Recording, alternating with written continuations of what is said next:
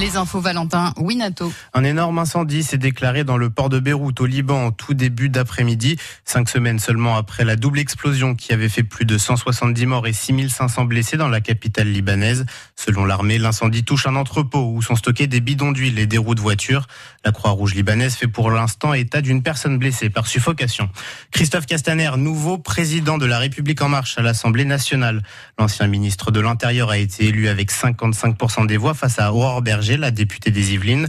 Un scrutin qui s'est tenu lors du coup d'envoi aujourd'hui des journées parlementaires LREM à la mode Brebière près d'Amiens. Quatre journées de rencontres et d'échanges entre des élus du parti d'Emmanuel Macron et des élus locaux. Plusieurs membres du gouvernement sont aussi annoncés demain à Amiens. Barbara Pompili, par exemple, la ministre de l'écologie ou encore Olivier Véran, le ministre de la Santé. Le le coronavirus gagne du terrain dans la Somme. Le nombre de cas a doublé en une semaine selon la préfecture. Le virus touche principalement les 15-29 ans, même si toutes les tranches d'âge sont concernées. Un homme a tenté de se suicider à son domicile ce matin à Amiens, alors que la police était venue lui demander des explications suite à la plainte de sa conjointe pour des violences conjugales.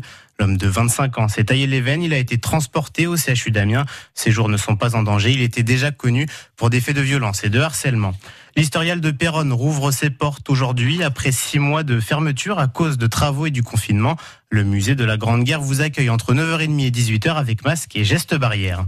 La douzième étape du Tour de France se court en ce moment avec un hommage aujourd'hui à Raymond Poulidor et Jacques Chirac, tous deux décédés l'an dernier. Au départ de Chauvigny dans la Vienne, le peloton va passer par la commune de l'ancien champion cycliste avant d'arriver à Saran, le fief de l'ex-président de la République. C'est toujours le Slovène Primoz Roglic qui est en tête du classement général.